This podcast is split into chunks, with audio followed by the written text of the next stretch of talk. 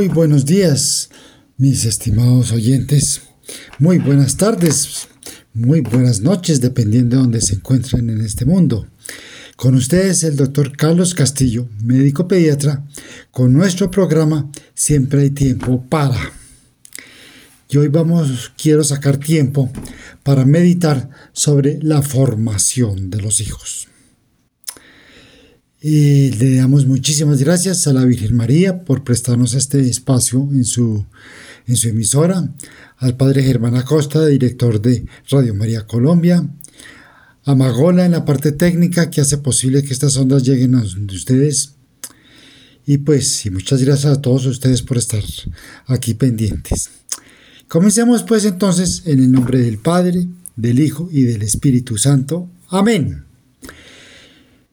Ustedes saben que pues, yo soy pediatra y no solamente me ha interesado toda la vida la salud física de, de mis pacientes, sino uno cuando trabaja con niños tiene que preocuparse siempre por su formación y por su educación. Hay que hablar con, con los papás sobre eso, porque muchos piensan que donde el médico solo se va porque le duele la garganta o porque está ah, malo el estómago porque está con fiebre.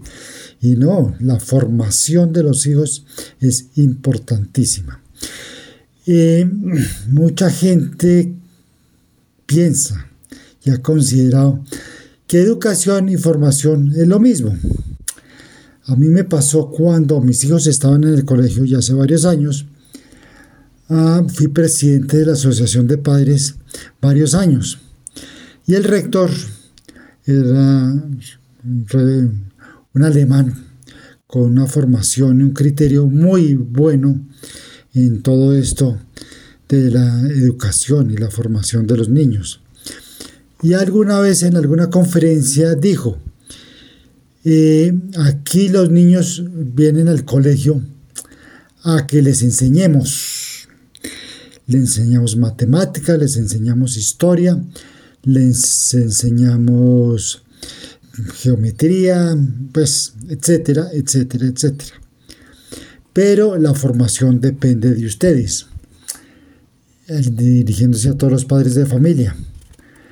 dicho sea el caso, la, reunión de, de padres con la, con la rectoría todos los años en un colegio de, no, no sé, 500 alumnos, no iban más de 20 padres de familia a las reuniones, hasta que el rector dijo que era obligatorio que los padres asistieran a las reuniones eh, anuales que hacía a principio de año. Muchos, muchos fueron de, con regañadientes para tener que ir a poner la cara para la educación de sus hijos. Eh, un papá de pronto se paró, pidió la palabra y dijo, yo no entiendo, para eso estoy pagando, para que mis hijos vengan y se eduquen aquí. Entonces, a mí me dio también indignación esa, eh, esa frase del Señor. Me paré y le dije, Señor, qué pena con usted. Los niños vienen aquí a educarse, pero la formación de los hijos depende de ustedes dos en la casa. Eso no se compra ni se vende, se hace en la casa. Aquí al colegio solo vienen a educarse, a aprender todas esas materias que son importantes en la vida. Pero si no están bien formados, se perdió el tiempo y la plata. Silencio total en esa sala, se sentó el Señor, se continuó la reunión. A partir de ese día de verdad que me preocupó y estuve siempre pensando en eso, de que muchos papás piensan que, ellos, los papás hombres, piensan que simplemente son padres eh, cajeros, cajeros automáticos, llevan dinero en la casa para que les compren comida, les compren libros, les compren ropa y punto. Y la formación que, eso como que no les importa mucho. Y hoy en día que las mamás también están saliendo a trabajar, fuera del trabajo que tienen en la casa, que es bien intenso, salen a trabajar y los niños los dejan en manos de personas que muchas veces, la mayoría de las veces, tienen una pobre, pobre formación escolar. Entonces, pues esos niños, pocón de formación en la casa. Los niños salen del colegio a las 6 de la mañana y a las carreras el papá no puede verse con ellos porque se está arreglando, etc. La mamá los lleva, los deja en el bus del colegio si es que te van en bus. Y por la tarde los niños llegan del colegio, 3, 4, 5 de la tarde. La mamá llega más tarde del trabajo, rendida del trabajo, no quiere saber de, de arreglar niños y hacerles comida. Conclusión, la persona que los cuida les tocarle la comida y acostarlos a dormir. De pronto la mamá a veces pasa, les da un besito, el papá pregunta cómo llegaron los niños, se sienta a ver la televisión y ¿cuándo van a ver a los hijos? No, que el fin de semana. Sí, pero ese fin de semana hay partido de fútbol y entonces el señor, que no lo molesten porque era el partido de fútbol. La señora quedó de verse con las amigas el sábado por la tarde. Conclusión. ¿A qué vinimos a este mundo los padres de familia entonces? Hoy me vino a la cabeza el tema de la formación de los hijos. Me he encontrado, como siempre, en catholic.net, aquí un artículo muy interesante escrito por Teresa Sivantos Barber, que dice, ¿has intentado alguna vez verte a través de los ojos de tus hijos? Nadie te conoce mejor que ellos, con tus debilidades, pero también con tus mayores fortalezas y tus actos de amor. Tus hijos son como un espejo, te muestran directamente lo que perciben. Te imitan cuando juegan, cuando hablan con sus muñecos o sus hermanos. Observándoles más de cerca, podrás oír lo que dicen cuando juegan a mamá o papá. Encontrarás tus propias palabras y expresiones en su habitación para bien o para mal. Según algunos psicólogos, la forma en que los padres hablan a sus hijos se convierte en su voz interior. Por ello, saber hasta qué punto los niños escuchan y miran a sus padres puede inspirarles y animarles a hacer lo mejor que puedan. Cuando los niños fingen hacer ejercicio o dejan de jugar para rezar, los padres sentirán que han dado un buen ejemplo. Por otra parte, cuando oyen a sus hijos repetir frases que dijeron cuando estaban enfadados, pueden sentir rápidamente el deseo de hacerlo mejor la próxima vez. Observar a tus hijos imitándote es casi como un examen de conciencia, porque sus juegos son a menudo un espejo de nuestros buenos y malos hábitos. Entonces hay que formar con el ejemplo. Esos ojitos que te miran y esas orejitas que te escuchan pueden animarte a esforzarte más cada día, a hablar con más amabilidad y a ser más paciente. La paternidad es una larga escuela de paciencia y humildad, pero cuando te sientes desanimado, recuerda que tu ejemplo forma a las personas que más quieres. Haz todo lo que puedas por ellos para que al imitarte imiten también más a Cristo. En este otro artículo, no tiene autor, pero también es tomado de catholic.net, se dice, hoy en día se habla y se escribe mucho acerca de los padres, que deben cumplir mejor sus responsabilidades para formar mejor a sus hijos, ya que se observa en el entorno social que, en no pocos casos, jóvenes de las actuales generaciones adolecen de una educación familiar adecuada, con serias lagunas en su formación y ello se refleja en su desorientada actuación. Por eso, como adolecen, se les dice adolescentes, ¿no? Los principales aspectos de esta formación son, primero, educar en la fe. Por encima de todo, siempre hay que pensar en eso. Las instituciones escolares no pueden suplir la enseñanza en la fe. De allí la importancia que tienen los padres de animar a los hijos a que aprendan, de acuerdo a su edad, las oraciones fundamentales y brindarles una esmerada formación cristiana. Hoy en día aquí en Colombia, en los colegios públicos, no hay clase de religión en general. Muchos colegios particulares también están como entrando en esa onda y poco de, formación religiosa. A mí me parece que la idea no es tan mala. ¿En qué sentido? Pues que esa formación religiosa se las debemos dar somos nosotros, los padres. Así estemos pagando en el colegio para que para educarlos, pero la formación religiosa la debemos llevar a cabo los padres. Además de que hay diferentes creencias religiosas y entonces supongamos en un colegio católico que hay algún niño protestante, pues entonces los padres no van a querer que vaya a esa clase y se queda sin ninguna formación. O que sean de cualquier otra religión. O que sean ateos. Entonces los padres no dejan que el niño reciba ninguna formación de ese tipo, ni buena ni mala. Entonces por eso es nuestra responsabilidad. Segundo, educar a los hijos en valores y virtudes para que sean, en primer lugar, estudiantes responsables y dedicados, y luego participativos ciudadanos, mujeres y hombres de bien. Esta tarea no se improvisa. Hay que pensar con detalle cómo dar un buen ejemplo y formar acertadamente a los hijos combinando fortaleza con cariño, con mucho cariño. Tercero, educarles en el carácter y en sus diversas manifestaciones. Quizás ahora más que nunca se impone el dedicar tiempo a los hijos para forjarlos en la virtud de la fortaleza, en la fuerza de voluntad, en el dominio de sí mismos, en su capacidad de plantearse ideales generosos en sus vidas y en causarles bien los sentimientos para que no se genere esos hijos amorfos, desadaptados e insociables, o hijos problemas, con bajo rendimiento escolar y actitudes incongruentes, oscas y violentas. En mi experiencia de 40 años como pediatra, se imaginan que habré visto y oído de todo. Y no faltan los papás que digan, no doctor, es que mi hijo me salió así o así, me salió. ¿Cómo así cuando, señora, cuando usted lo parió le salió así? le dije una vez, no, no, no, doctor, es que imagínese cómo se ha vuelto.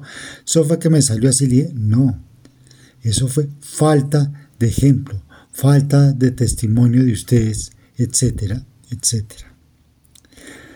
Cuarto, educarlos en la sexualidad. Es conveniente tener oportunas conversaciones padre-hijo y madre-hija en forma individual, en la que le aclaren sus dudas, cuestiones y preguntas sobre esta delicada materia. Más vale llegar antes que lamentarse después. Y para ello se requiere en los padres que los padres se documenten bien para resultar claros y convincentes. Y como insinué al principio de este programa, el quinto punto viene a decir invertir tiempo en los hijos. Los hijos no se tienen solamente para mostrarlos, ¿no? Que la gente, no, yo, eh, y, tienen uno o dos hijos como, a veces digo yo, como para probar y demostrarle a la gente que, que son fértiles y que pueden tener hijos, pero que los forme o deforme la sociedad. Entonces, propiciar conversaciones íntimas y de confianza de tal manera que se cree un entorno en el que puedan preguntar sobre los tópicos que escuchan en la escuela, los que comentan sus amistades, ven en los medios de comunicación o se divulgan en las redes sociales. La drogadicción, el alcoholismo, el noviazgo, el matrimonio, las sectas, la trata de personas, la violencia, la corrupción, la pornografía, etcétera, etcétera.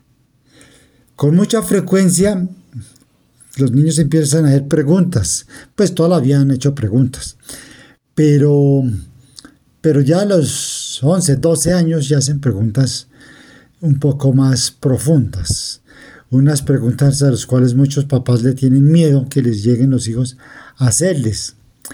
Y entonces cualquiera de estos temas que oyó o que se comentaron en el colegio, llegan a preguntarle al papá, papá, papá, ¿Qué es eso de la drogadicción? O papá, ¿cómo son los noviazgos? ¿Qué es una secta? Y muchos papás tuercen los ojos y dicen, no, mijito, ahorita no me moleste que tengo mucho que hacer. Pregúntale a tu mamá. Y en ese momento van donde la mamá y la mamá, ay, mi amor, ahorita no puedo porque estoy haciendo la comida. No me molestes.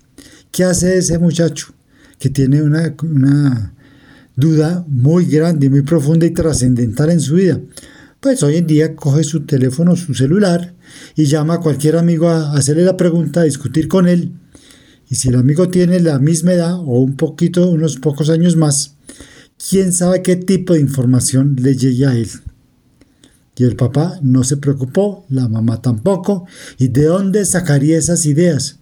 ¿Dónde las sacó? Pues las sacó de que ustedes papás no se preocuparon. Luego yo siempre les recomiendo a mis pacientes que cuando salgan con una pregunta de esa, así esa noche se tengan que acostar una hora más tarde, hay que dejar todo, todo lo que se está haciendo. Sentarse con el hijo y discutir el tema. Eso es más importante que es que mañana tengo que llevar esto porque si no pierdo una plata. Pues si acuesto una hora más tarde no va a perder la plata. Pero sí, si no se hace eso, se va a perder un hijo. Y eso sí es una cuestión trascendental y complicadísima. Entonces, por favor, pónganle atención a los hijos. Si estoy hablando con abuelos, si me están escuchando abuelos en este momento, por favor, recapaciten en lo que les pasó cuando sus hijos eran adolescentes. Hablen con ellos para que hablen con sus nietos. Y si ellos no son capaces de hablar con los nietos, les toca a ustedes abrirle una puerta a los nietos para resolver esos problemas. Pero nunca se pueden dejar sin resolver porque se los van a, resolver, no, se nos van a complicar las malas amistades ahí sí. Sexto, enseñarles a razonar los asuntos y sus problemas, sin imponerles una conducta de manera violenta. Sería un error decirle a un hijo, por ejemplo, me tienes que obedecer porque soy tu padre y te callas. Nunca debe ser así, sino de buen modo, de manera pedagógica, constructiva, positiva y sobre todo paciente. Dice el dicho, con una gota de miel se obtiene más que con un barril de hiel.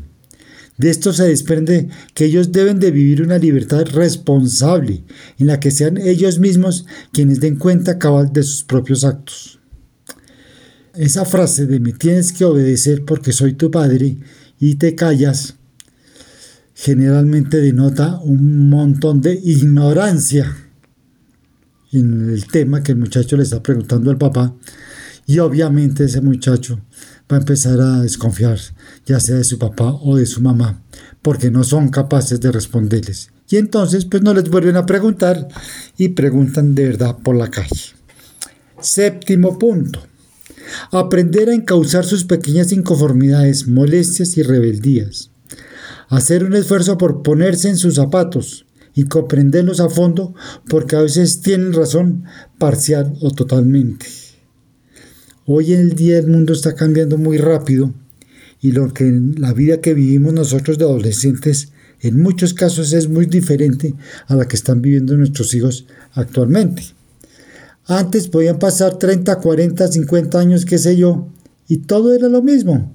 Las mismas experiencias de los padres podría decirse que eran la misma experiencia de los hijos y de pronto hasta de los nietos, pero hoy en día no es así. Entonces hay que estarse documentando y estar conversando los padres con amigos, compañeros de trabajo, hasta con sacerdotes o los profesores del colegio sobre las conductas y las respuestas que ellos podrían darle a sus hijos. Pero no quedarse leyendo el periódico, viendo el partido de fútbol y no preocuparse por instruirse en la formación de los hijos. Octavo, Mostrarles confianza y cariño aunque alguna vez fallen a esa confianza otorgada. Y al mismo tiempo es importante que aprendan a obedecer con inteligencia y por propia convicción. Por ejemplo, que ellos mismos tengan el criterio suficiente para pensar y tomar decisiones de este tipo. No me conviene ver la pornografía que contiene esa película o mirar en este portador de internet porque deforma una realidad noble en el ser humano como es la sexualidad y terminaré viendo a las mujeres de una manera errónea como meros objetos de placer. Sí, hay que darles confianza y creer en ellos y todas cosas, pero igualmente hay que darles eh, criterios para ver la televisión, para hacer los videojuegos y todo. ¿Por qué no ver un programa de violencia? Pues porque es que si uno ve que en, los programas de violencia, antiguamente eh, los programas de violencia que veíamos nosotros eran los de los indios y vaqueros, que los vaqueros siempre salían a, acribillar a los indios propietarios de, sus, de las tierras donde ellos llegaron. Y eso nos parecía bueno, que los vaqueros eran los buenos del paseo y los indios eran los malos del paseo. ¿Cuántas generaciones no crecieron pensando en eso y todavía hoy? ¿Por qué no vemos las consecuencias de esas reflexiones que hicimos cuando niños? Y hoy en día, todo lo que se ve en televisión, pues pueden ustedes pensar que si uno no los acompaña a ver eso, y van a tener un montón de problemas los niños de mañana, los adolescentes y los adultos de mañana. La televisión puede ser buena, pero también puede ser muy mala.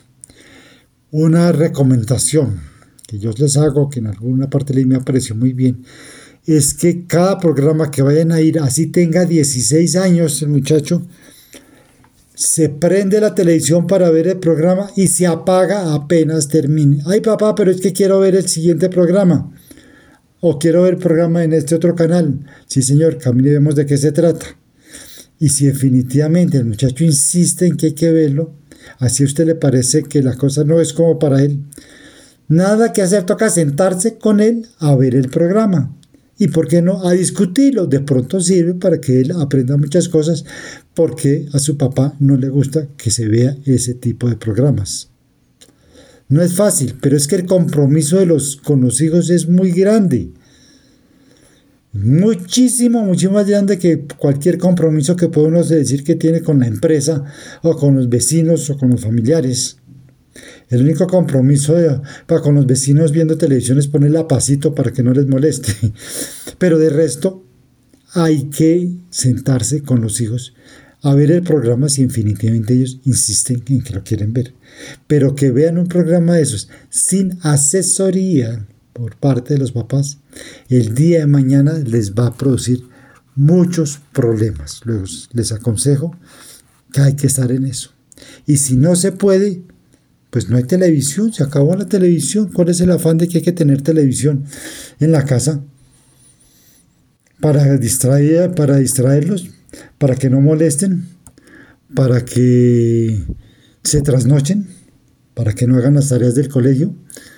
No, la televisión puede ser buena, porque hay muchos programas y muchos canales con cosas muy didácticas y muy buenas, pero también hay programas terribles.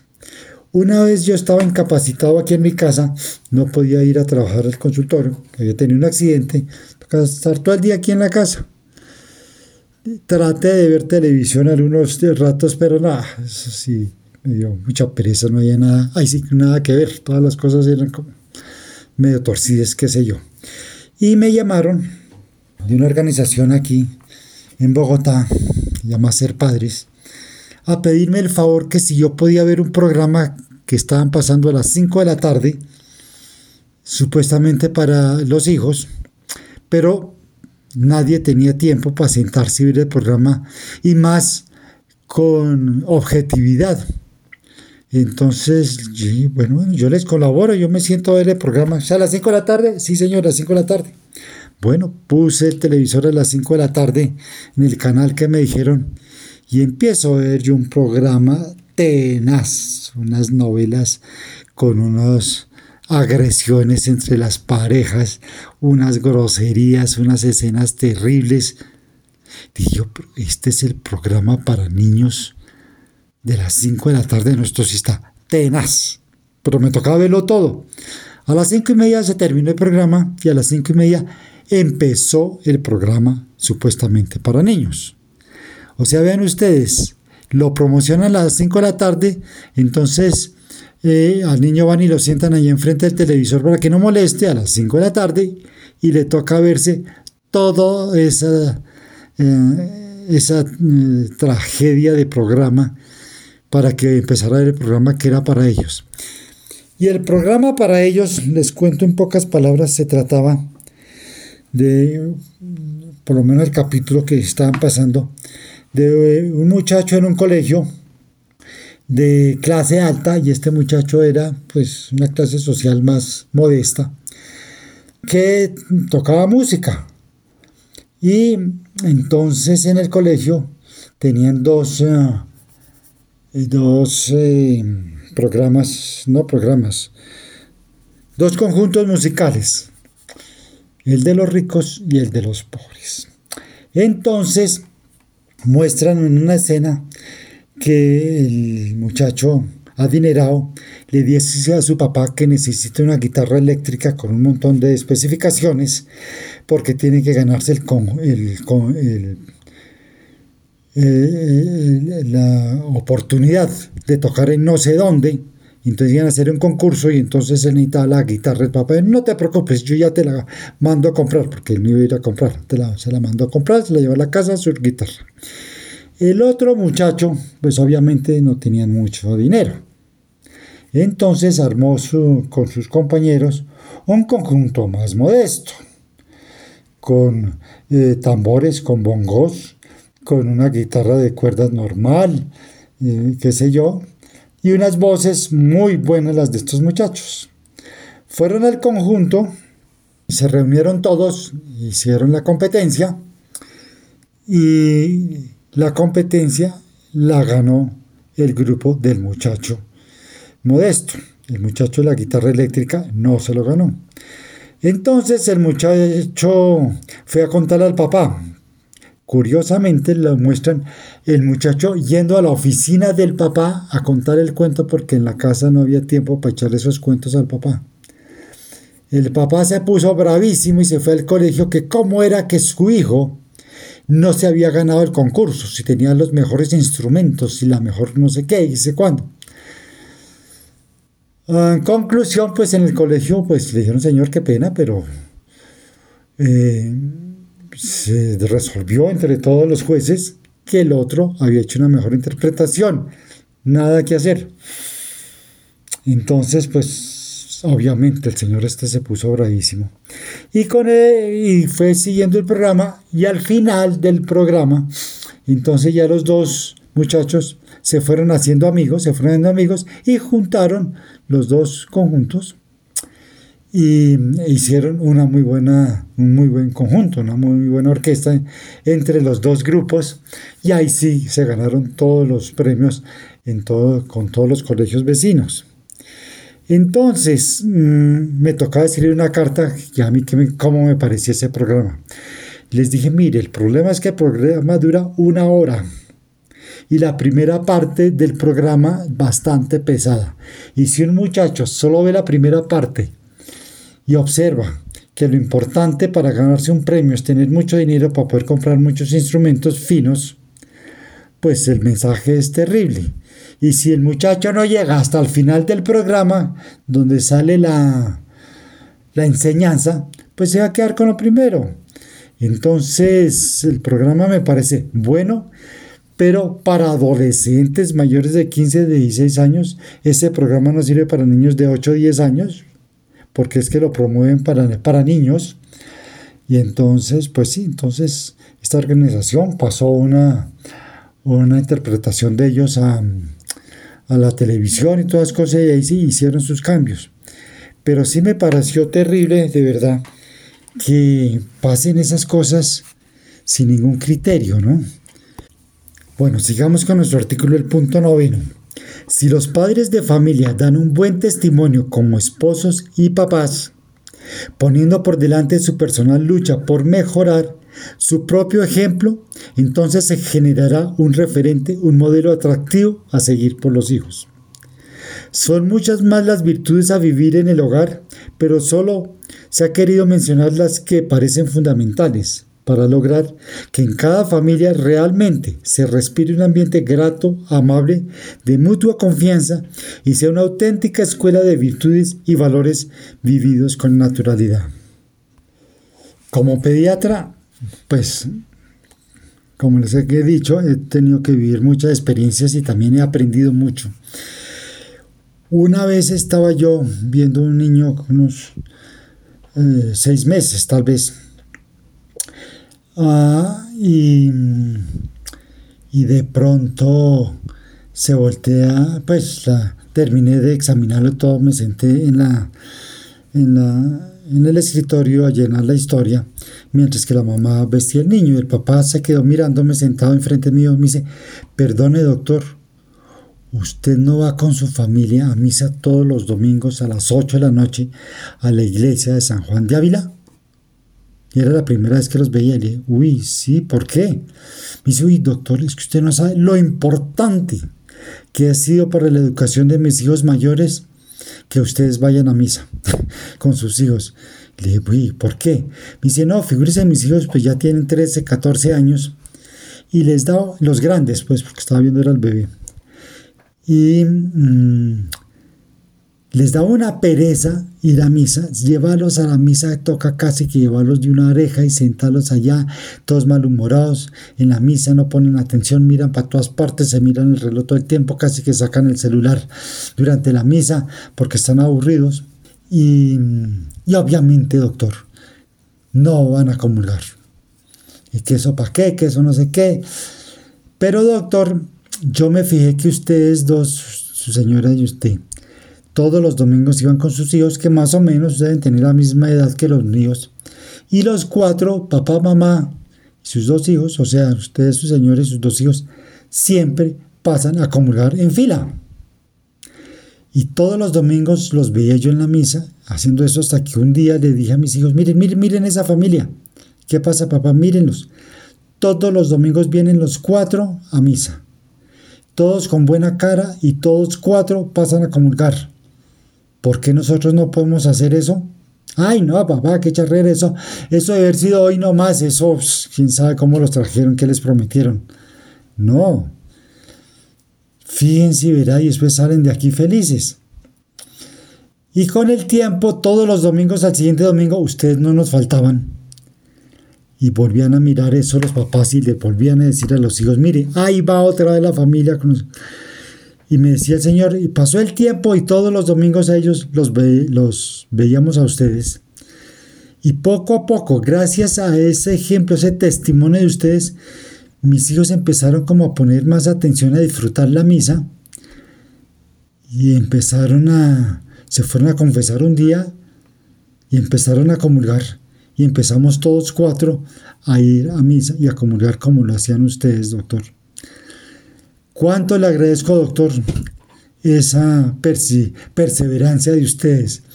Pues digo yo, no, pues Diosito fue el que hizo ese favor porque primero hasta ahora los conozco a ustedes, yo no sabía de ustedes, ustedes fueron los que nos echaron ojo y gracias a Dios pudimos ayudarles en eso. Luego, ese ejemplo no solamente es uno para con los hijos, sino también para con el resto de la sociedad. Si uno al resto de la sociedad y a los otros padres de familia les da buen ejemplo para que eduquen a sus hijos adecuadamente, pues caray, vamos a estar poniendo un granito de arena para la salvación del mundo. Por aquí tengo otras reflexiones interesantes. Este artículo dice, ciertamente que la futura buena o mala conducta de un hijo depende si ha sido criado bien o de modo insuficiente. Eso ya lo hemos comentado. La naturaleza por sí misma enseña a cada padre a atender a la educación de su descendencia. Dios le da hijos, no para que puedan asistir a la familia, para que cuando estemos viejos nos, nos mantengan, no, sino para que crezcan en el temor de Dios y sean conducidos por el camino de la salvación eterna. Tenemos, dice San Juan Crisóstomo, un gran depósito en los niños, atendámosles con gran cuidado. Los hijos no han sido otorgados a los padres como un regalo del que pueda disponer como se les plazca. Los hijos les han sido dados y confiados y si se pierden por negligencia, los padres deberán rendir cuentas a Dios. Un padre de la iglesia dijo que en el día del juicio los padres tendrán que rendir cuentas por todos los pecados de sus hijos. Nota de la redacción. Se entiende que de los derivados de una mala o incompleta formación, pues hay casos excepcionales de hijos muy bien educados que a pesar de ello viven como si no hubiesen tenido buena formación religiosa. Yo disiento un poco de este comentario porque viendo a los niños, muchos los he visto desde que nacieron hasta que cumplieron 18 años y ya no volvieron al consultorio. Y más tarde han vuelto ellos con sus hijos. Y, y sí, fueron muy bien formados de chiquitos, de niños. Y entonces y los papás dicen, no, pero si nosotros los educamos bien, todas esas cosas. Mm, y mirando y revisando la historia de la formación de los hijos, el 99.99% de los casos hubo fallas o del uno o del otro de los padres. No las corrigieron adecuadamente. No, no, pero doctor, es que nosotros sí los enseñábamos, hasta tocaba castigarlos para que se portaran bien, imagínense. Entonces, castigándolos y dándoles violencia, pues no fueron tan bien educados. Continúo. Así es que aquel que enseña a su hijo a vivir en el bien tendrá una feliz y tranquila muerte. El que instruye a su hijo cuando llegue la muerte no sentirá pena porque deja a los suyos un deja a los suyos un defensor frente a sus enemigos. Eclesiástico 33, 5 y podrá salvar su alma por medio de sus hijos, es decir, por la formación virtuosa que les dio. La mujer se salvará mediante su maternidad. Primera carta de Timoteo, capítulo 2, versículo 15. O sea, todo esto de la formación y educación de los hijos está en la Biblia. Diosito también nos dio nuestra nos, nos dejó su información, su enseñanza respecto a la formación de los hijos. Que no tengamos tiempo de verdad para leer la Biblia es un gran problema. Tenemos que estar buscando en la Biblia que todo, todo, la formación y la educación de los hijos, todas esas cosas están ahí y hay que leerlas con objetividad.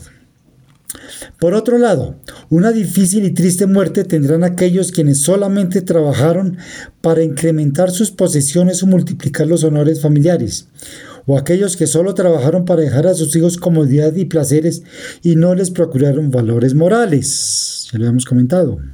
San Pablo dice que aquellos padres son peores que infieles. Quien no se preocupa de lo suyo, principalmente de los de su casa, ha renegado la fe y es peor que un infiel. Primera carta a Timoteo 5, 8. Aunque los padres lleven una vida de piedad y continua oración y comunión diaria, se condenan si por negligencia descuidan la educación de sus hijos. Estamos repitiendo, ¿cierto? Aquí está por escrito. Nota de la redacción. San Alfonso hace hincapié en la educación moral de los hijos como un deber esencial un descuido en esto es de una gravedad extrema que puede comprometer nuestra salvación. Una omisión en este sentido deberá ser confesada y reparada en la mayor medida posible, buscando resarcir el daño causado por medio de los consejos, el ejemplo y la oración por los hijos, para que alcancemos el perdón de Dios por tan grave daño. Así nada, ¿no? Si todos los padres cumplieran con su deber de vigilar la formación de sus hijos, tendríamos muy pocos crímenes.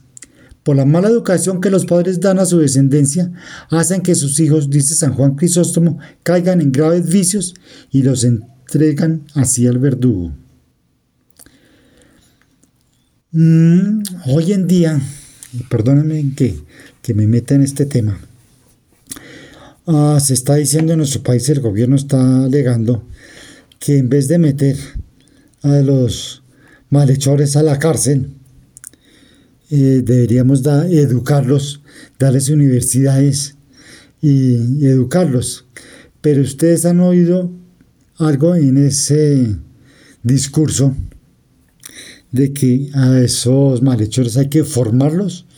No, solo hablan de que hay que educarlos. Y si no los formamos, vamos a seguir en lo mismo.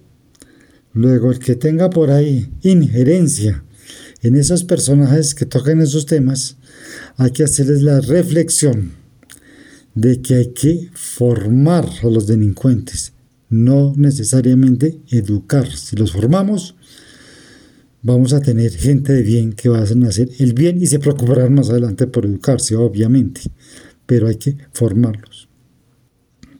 Así sucedió en un pueblo. Un padre, quien fuera la causa de todas las irregularidades de su hijo, fue justamente castigado por sus crímenes con gran severidad, más aún que sus hijos. Gran infortunio es para los hijos tener padres viciosos, incapaces de inculcar en sus hijos el temor a Dios. Aquellos que ven a sus hijos con malas compañías y en riñas, y en lugar de corregirles y castigarles, les toman compasión y dicen, ¿qué puedo hacer? Son jóvenes, esperemos que cuando maduren se alejen de ello. Esperemos. Qué palabras tan maduras, tan débiles, qué educación tan cruel. En verdad, ¿esperan que cuando los hijos maduren lleguen a ser santos? Escuchad lo que Salomón dice, mostrad al niño el camino que deben seguir y se mantendrá en él aún en la vejez. Proverbios 22, versículo 6. Sus huesos dicen, dice el santo Job, se llenarán con los vicios de su juventud y dormirán con él en el polvo. Job capítulo 20, versículo 11. Cuando una persona joven ha vivido con malos hábitos, los llevará a la tumba. Las impurezas, blasfemias y odios a los que se acostumbró en su juventud lo acompañarán hasta la tumba y dormirán con él hasta que sus huesos sean reducidos a cenizas. Corrige, a tu hijo mientras haya esperanza, si no, tú serás el responsable de su muerte. Proverbios 19, versículo 18. Es muy sencillo cuando son pequeños, entrenar a los hijos en la virtud, pero cuando llegan a la madurez es igual de difícil corregirles si han adoptado los hábitos del vicio. San Alfonso María de Ligorio, doctor de la Iglesia. Pero entonces, pienso yo, ¿qué fue lo que pasó entonces con San Agustín y su mamá? San Agustín de joven era terrible, como dicen hoy en día. Era malhechor, ladrón, de pronto hasta vicioso, todas esas cosas. Y su mamá toda la vida se preocupó por su educación. Ella le daba ejemplo, le enseñaba, le decía, por más que él le renegara, de quién sabe, de pronto hasta la hubiera insultado y agredido, no sabemos. Pero sí, no sé, hasta los 25, 28 años creo que fue, que su mamá logró transformarlo. Y transformarlo fue que después de ser un malhechor y una persona terrible, y se arrepintió de todas sus cosas, se hizo a la iglesia católica y terminó siendo santo y doctor de la iglesia, San Agustín. ¿Gracias a qué? Al compromiso de su mamá de toda esa vida toda esa vida. Eso no es que nos sentemos a formar a nuestros hijos un añito y ya después, no. Santa Mónica duró 28 años, fue más o menos, formando a su hijo hasta que lo convirtió y terminó siendo doctor de la iglesia. ¿Qué tal esa mamá?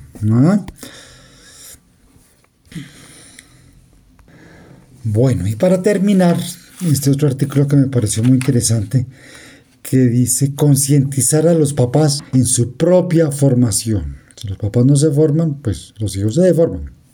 Dice así, la formación de los hijos es responsabilidad única y exclusiva de la familia. Por eso es necesario concientizar a los papás en la necesidad de ser los primeros que deben procurar su propia formación, pero para que ellos aprendan y entiendan esta necesidad de cómo formar a sus hijos, deberán estar conscientes que la mejor formación se da a través del ejemplo y del amor exigente. Si no damos ejemplo y no amamos a nuestros hijos, no vamos a llegar a ninguna parte. El ejemplo es la conducta que sirve de modelo para que los hijos asimilen la enseñanza. Es necesario comprender la importancia de ser congruentes la coherencia entre lo que se dice y lo que se hace, su gran influencia en la transmisión de normas y valores, la convierten en una de las claves de la formación de los hijos. De la misma forma aprenderán de sus padres la obediencia, el respeto, la libertad y la responsabilidad. Los hijos aprenden por imitación. Por eso la insistencia de que papá y mamá practiquen a diario, den ejemplo de los valores que pretenden enseñar a sus hijos. Tenemos que formar, educar a nuestros hijos desde pequeños, para que de mayores lleguen a ser los más libres y con plena capacidad de autodominio, los más capaces de amar, de darse por amor, capacidad de autodonación, y así los más felices posibles. ninguna educación es más importante que esta. y ninguna, obviamente, y ninguna formación. Pero para lograr la tan anhelada y necesaria formación de los hijos, se necesita el compromiso personal y de pareja, y esto es cambiar de dirección en el camino de la vida, pero no con un pequeño ajuste, sino con un verdadero cambio de sentido. Necesitamos ir contracorriente, donde la corriente es el estilo de vida superficial del relativismo o de lo incoherente e ilusorio que a menudo nos arrastra, nos domina y nos hace esclavos de la comodidad, falta de tiempo o de mediocridad moral. Hoy, con la avalancha de información que reciben nuestros hijos a través de distintos medios, sobre todo lo tecnológico, lab, laptop, tablet, smartphones, etc., los padres estamos frente a una desventaja abrumadora si es que no estamos preparados para llegar, aunque sea un poquito antes. Por eso es que en la actualidad no podemos ir por la vida educativa familiar solo con herramientas de sentido común, ya que, como podemos ver a nuestro alrededor, lo que era común ya no es tan común y a veces tampoco tiene tanto sentido. Lo que hablábamos hace un rato de que hace 50 años, 80 años, eh, la educación era todo igual, todo iba igual, pero hoy todos los años, todos los papás nos toca pasar por nuevos patrones de formación de los hijos y hay que prepararse. Desafortunadamente, continúa acá, nuestra sociedad actual está formada por la mayoría de familias disfuncionales y los únicos que asumen las consecuencias de los errores de los adultos son nuestros hijos. Pero el Papa Francisco nos ofrece esta reflexión. Si la educación familiar recobra su protagonismo, muchas cosas cambiarán para bien.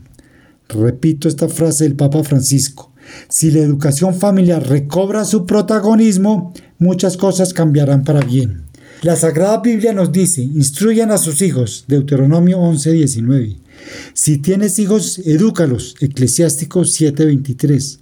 Anima igualmente a los jóvenes a ser juiciosos y dales tú mismo un buen ejemplo en todas las cosas. Al enseñarles, hazlo con toda pureza y seriedad, hablando de una manera sana y que nadie te pueda condenar. Tipto 2, 6, 8. Porque mimar consentir, tratar con demasiada condescendencia o exceso de libertad por falta de tiempo o de atención no es formar, es mal acostumbrar. El que mima a su hijo después tendrá que vendarle sus las heridas y al oírlo gritar se le partirá el corazón. Caballo sin amansar se vuelve terco, e hijo dejado a sus anchas se desboca. Eclesiástico 30, 7 y 8. Ahora, yo insisto que consentir, darle cariño a los hijos, no es malo. Lo que está malo es sobreprotegerlos. Y muchas veces convencemos que es consentir con sobreproteger. Aquí en Colombia se utiliza mucho que un niño que está con rabietas es que ese niño está muy consentido. Ese niño está consentido. Es muy consentido y no. Consentir no, está llorando con sentido. En regiones de la costa dicen consentimiento, compadre. Entonces es distinto que un niño esté consentido a que esté sobreprotegido o que esté llorando con sentimiento. La petición de los hijos es ningún padre de familia sin escuela. Ser padres es la única profesión en la que primero se entrega el título y luego se cursa la carrera. El trabajo en equipo es importante en nuestra profesión, papá y mamá, juntos con la formación de cada uno de sus hijos. Aprendamos a ser papás por un mundo mejor. Enséñales a volar, pero no volarán tu vuelo. Enseñarás a soñar, pero no soñarán tu sueño. Enseñarás a vivir, pero no vivirán tu vida. Sin embargo, en cada vuelo, en cada vida, en cada sueño, perdurará siempre la huella del camino enseñado. Madre Teresa de Calcuta, hoy santa de nuestra iglesia. Pues muy bien, hasta aquí pues nos llega el tiempo. Espero que todas estas reflexiones hayan calado en ustedes y en especial creo que la mayoría de nuestros oyentes son personas mayores, de pronto ya con nietos. Ayuden a sus hijos a ser buenos padres de sus nietos. Ayúdenles a que hay que comprometerse con los hijos, siempre, y verán que tendrán un buen futuro y esta sociedad sí cogerá por el camino que es. no solamente enseñándoles matemáticas, ciencias y geografía, sino formándolos. ¿De acuerdo? Muy bien, nos estaremos entonces escuchando dentro de 15 días. Espero pasen un feliz fin de semana. Conversen mucho con sus hijos para que formen bien a sus nietos. Y bueno, mi Dios los bendiga a todos. En el nombre del Padre, del Hijo y del Espíritu Santo. Amén.